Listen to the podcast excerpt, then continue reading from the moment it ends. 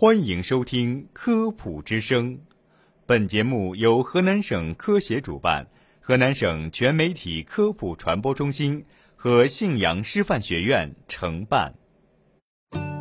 分享健康小常识，倡导科学新生活，《科普之声》健康导航，带你快乐生活每一天。大家好，欢迎收听《科普之声》，我是播音员燕飞。我是赵毅。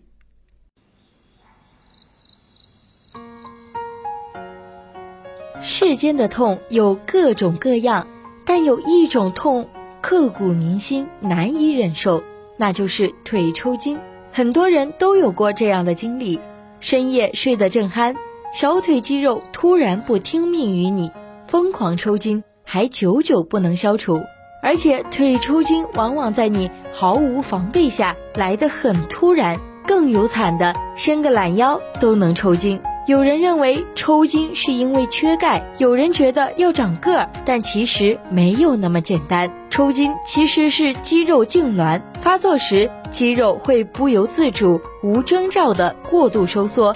并伴随着压榨样的疼痛，持续数秒或数十秒，抽筋部位甚至硬得像块石头。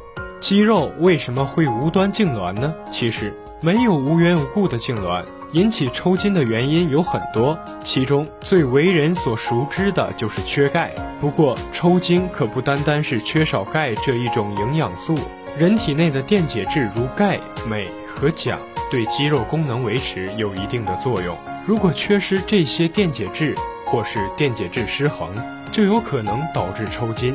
夏天出汗多，水分和电解质大量丢失，老年人钙质吸收能力减弱，就容易导致抽筋。除了营养缺失，还有别的因素也会导致抽筋。一是寒冷刺激会导致抽筋，人在感到寒冷时会刺激大脑，从而发出信号，引起腿部肌肉强烈收缩。和血管突然痉挛，促使产热，这也就是为什么寒冷时会打寒战。二是睡姿不好导致抽筋，长时间仰卧，厚重的被子压在脚面上，长时间俯卧，脚面抵在床上，这些都会导致小腿肌肉长时间处于被动放松状态，缺少血供，就会引起抽筋。三是特殊人群会导致抽筋，怀孕期间。由于胎儿生长对孕妇血管和神经造成压力，造成下肢血液循环不良，导致抽筋。再者，孕妇容易体液紊乱，间接导致电解质失衡，所以怀孕期间需要适量补钙、镁等。老年人运动神经元数量少，静止状态下抽筋也很常见。此外，老年人更容易发生心脑血管动脉粥样硬化。血液循环不畅，下肢局部组织出现缺血缺氧，从而导致抽筋。四是运动过度会导致抽筋，运动过度，特别是无氧运动，会导致肌肉在短时间内持续收缩，产生大量代谢废物。如果没有及时拉伸放松肌肉，酸性代谢产物堆积，更容易刺激小腿抽筋。五是服用某些药物导致抽筋。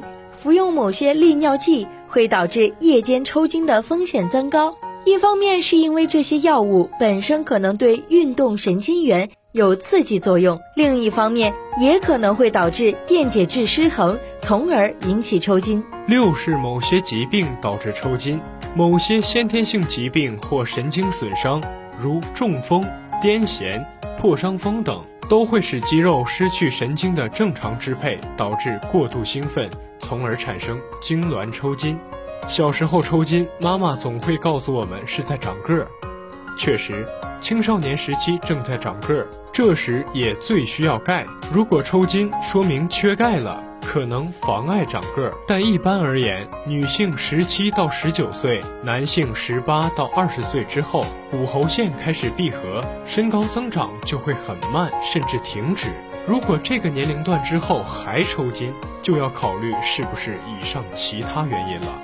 一般的抽筋数十秒或者几分钟就可以自行缓解，但如果实在受不了疼，有一个快速缓解的办法：拉伸。并且是朝肌肉收缩的相反的方向用力拉伸，效果可谓立竿见影。比如小腿肚抽筋，可坐下或靠墙，双手扳脚尖，使脚趾上翘，尽量伸直膝关节，使劲拉伸。此外，热敷或轻度按摩也能放松肌肉。但如果经常没有理由的抽筋，就要及时去医院检查，以排除血管、神经或大脑的器质性病变。那么，如何预防腿抽筋？不妨采用这些办法：一、补钙，多晒晒太阳，多补充含钙丰富的食物，如牛奶、豆制品、深色绿叶菜。必要的时候，或者需钙量多的时候，可以吃钙片。二、驱寒保暖。经常夜晚抽筋的朋友，可以在睡前用温热的水泡泡脚，但不要超过十五分钟。晚上睡觉时也要盖好被子。三、按摩拉伸，睡前按摩小腿肌肉，促进局部血液循环，也可以适当伸展一下肌肉，尤其是容易抽筋的肌肉部位。四、规律锻炼，加强锻炼，改善血供，增强肌肉收缩能力，可以有效预防抽筋。但同时要防止肌肉过度疲劳，运动前要充分热身和拉伸，以防出现肌肉拉伤。